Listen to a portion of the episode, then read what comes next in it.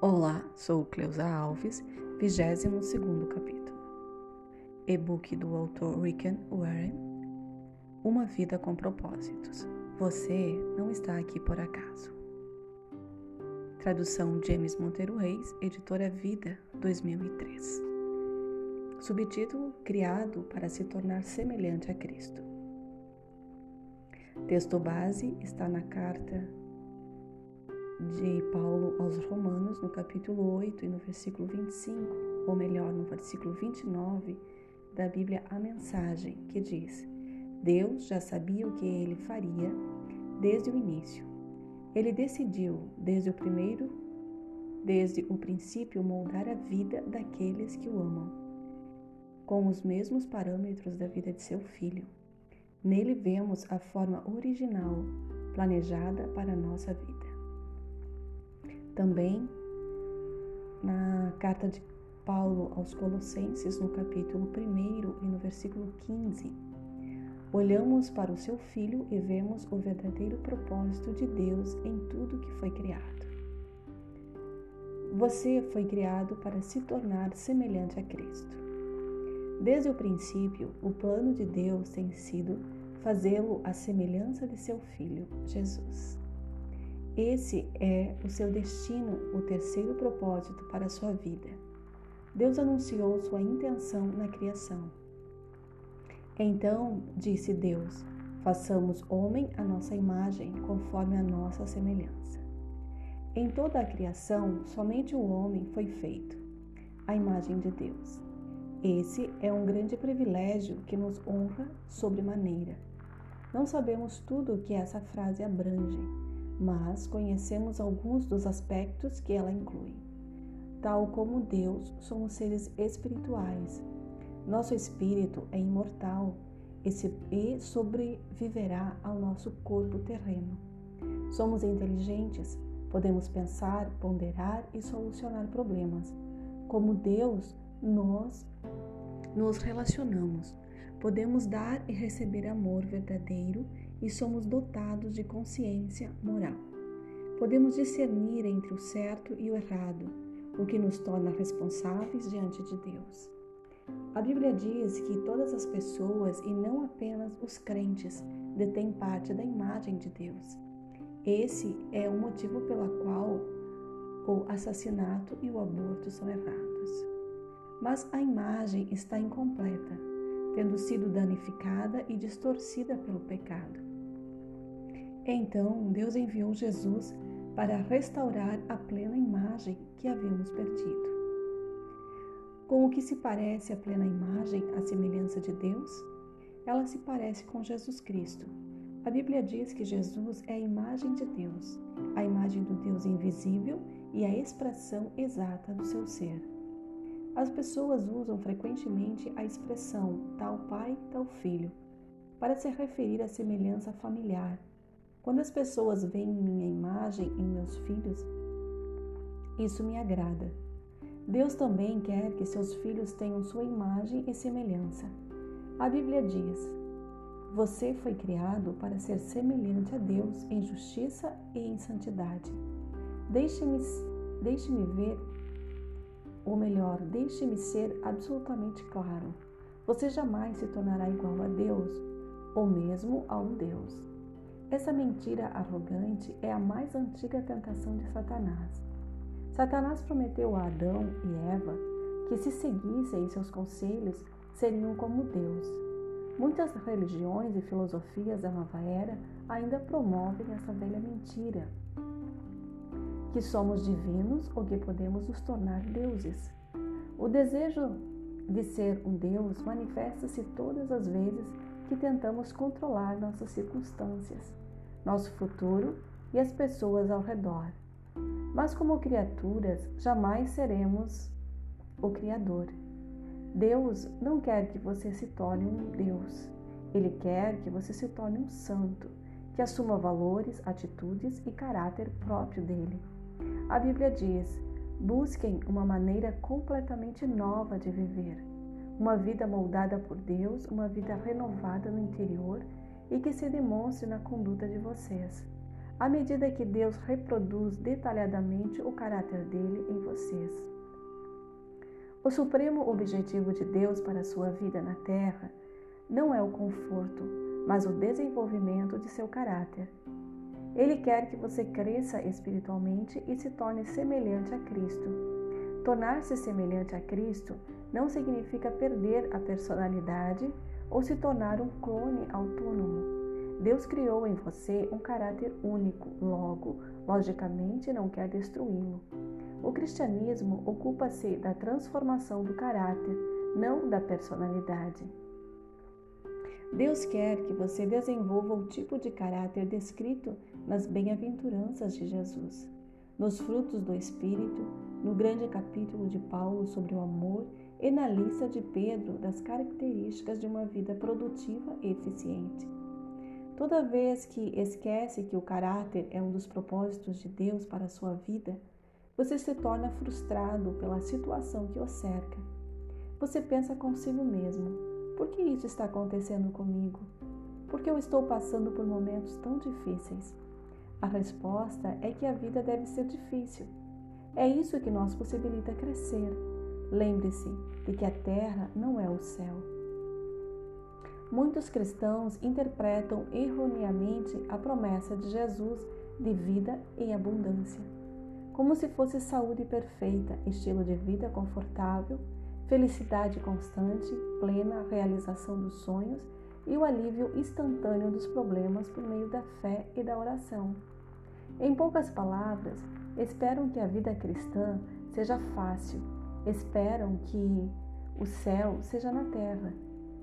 Essa perspectiva voltada para si mesmo trata Deus como se fosse o gênio da lâmpada, que existe tão somente para nos servir em nossa busca egoísta de realização pessoal.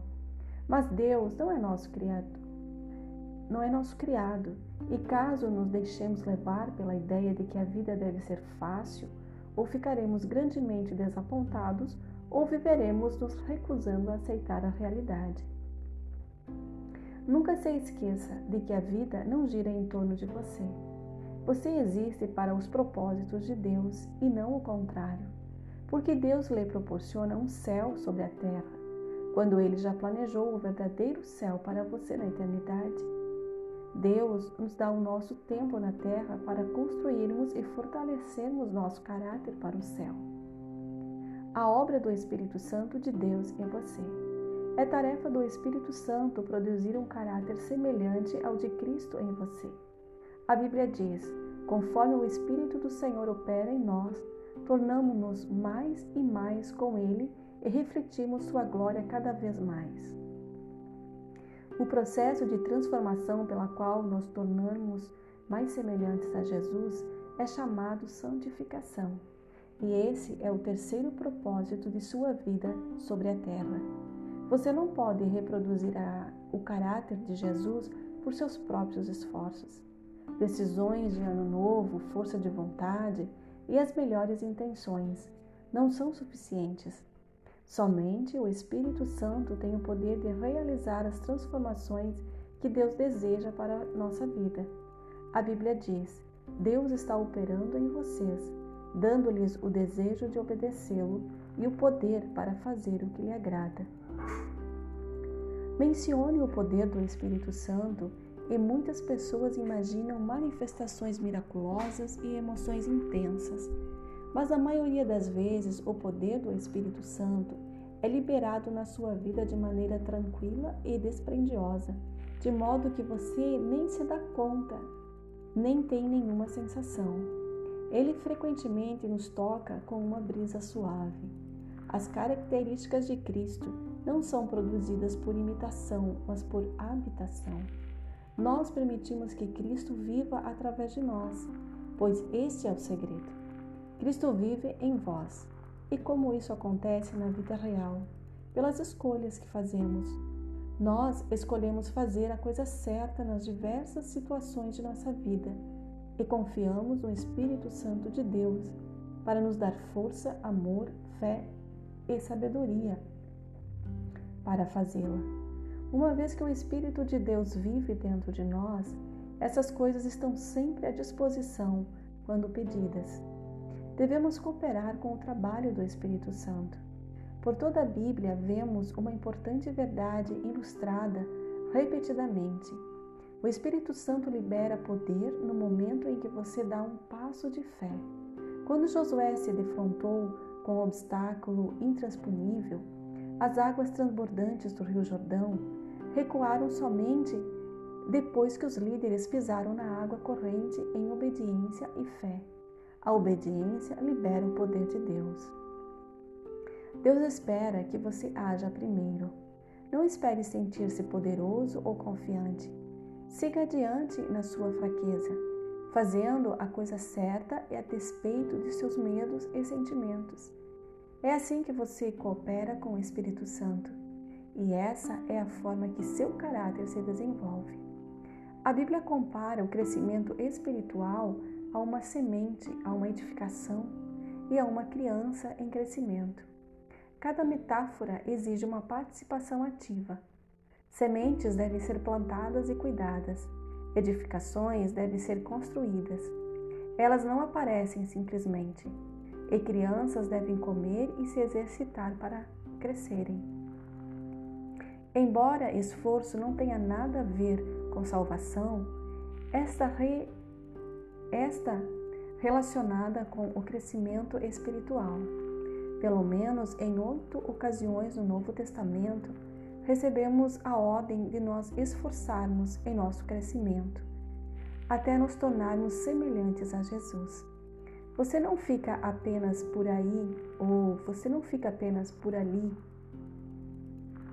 à espera de que isso aconteça. Paulo explica em Efésios 4, 22 e 24 os três deveres para nos tornarmos semelhantes a Cristo.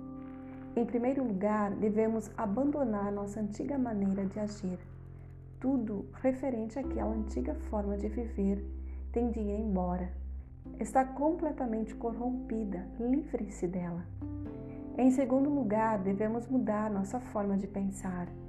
Deixe que o Espírito transforme sua maneira de pensar. A Bíblia diz que somos transformados pela renovação da nossa mente.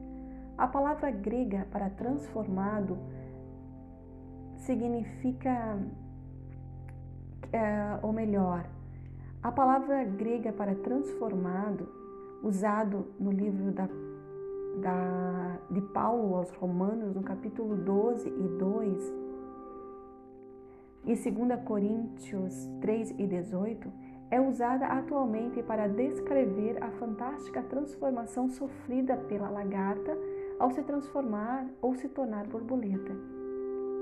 É uma bela descrição do que acontece espiritualmente conosco quando permitimos que Deus dirija nossos pensamentos. Somos transformados de dentro para fora, tornando-nos mais belos e sendo liberados para voos e mais altos. Em terceiro lugar, precisamos adquirir o caráter de Cristo ao desenvolver hábitos novos e dignos de Deus. O caráter é basicamente a soma dos hábitos. É como você habitualmente age. A Bíblia diz: revestir-se do novo homem, criado para ser semelhante a Deus em justiça e em santidade, provenientes da verdade. Deus usa Sua palavra, as pessoas e as circunstâncias para moldar você. Os três fatores são indispensáveis para o desenvolvimento do caráter. A palavra de Deus supre a verdade que precisamos para crescer. Os filhos de Deus suprem o apoio que precisamos para crescer. E as circunstâncias suprem o ambiente que precisamos para pôr em prática as características de Cristo. Se você estudar e aplicar a palavra de Deus, se reunir regularmente com os outros crentes e aprender a confiar em Deus nos momentos difíceis, garanto que você se tornará mais parecido com Jesus. Veremos cada um desses ingredientes para crescimento nos capítulos a seguir. Muitas pessoas presumem que tudo de que necessitam para crescer espiritualmente é estudo bíblico e oração. Mas algumas questões da vida nunca serão transformadas somente por estudo bíblico e oração. Deus usa as pessoas. Ele normalmente prefere operar por meio de pessoas e realizar milagres de forma que dependemos uns dos outros. Para almoçar, ou melhor, para alcançar comunhão. Ele quer que cresçamos juntos. Em muitas religiões, as pessoas consideradas mais santas e maduras espiritualmente são as que se isolam das outras em monastérios, no topo das montanhas, afastados do pernicioso contato com outras pessoas. Mas esse é um mal-entendido grosseiro. A maturidade espiritual não é uma busca individual e solitária. Você não pode crescer à semelhança de Cristo em isolamento. Você deve ter pessoas à volta e interagir com elas. Precisa fazer parte de uma igreja e uma comunidade. Por quê? Porque a verdadeira maturidade espiritual diz respeito a aprender a amar como Jesus amou. E você não pode ser semelhante a Jesus na prática sem que haja relacionamento com outras pessoas. Lembre-se, está tudo em torno do amor. Amar a Deus e amar os outros. Tornar-se semelhante a Cristo é um lento e longo processo de crescimento. A maturidade espiritual não é instantânea nem automática. É um desenvolvimento que durará o resto de sua vida. A respeito desse processo, Paulo disse: Isso irá continuar até que sejamos maduros como Cristo e seremos iguais a Ele. Você não é um trabalho, ou melhor, você é um trabalho em execução. Sua transformação espiritual, no que se refere a desenvolver o caráter de Jesus, durante o resto de sua vida. E mesmo assim, não será completada aqui na terra.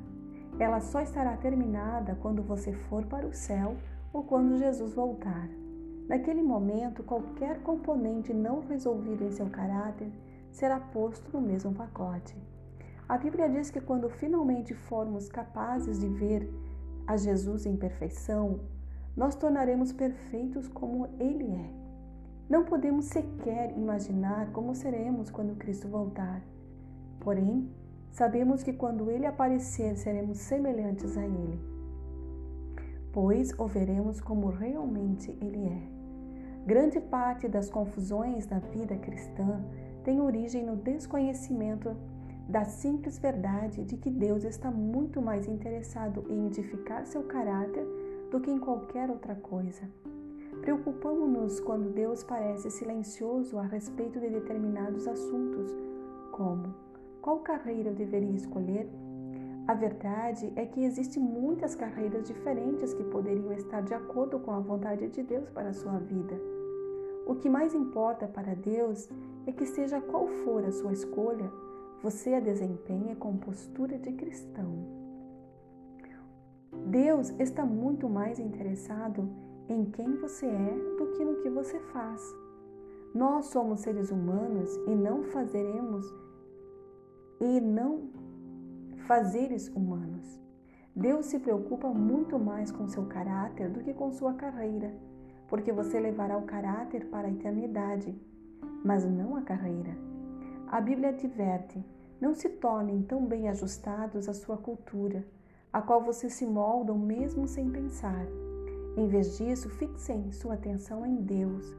Vocês serão transformados de dentro para fora, ao contrário da cultura que está ao seu redor, sempre conduzindo vocês para baixo, para o nível da imaturidade. Deus procura o melhor em vocês e desenvolve em vocês uma maturidade bem formada. É preciso que você tome uma decisão contra a sua formação cultural para se concentrar em se tornar mais semelhante a Jesus. Caso contrário, outras forças como amigos, pais, colegas de trabalho e a cultura estabelecida tentarão moldá-lo à própria imagem.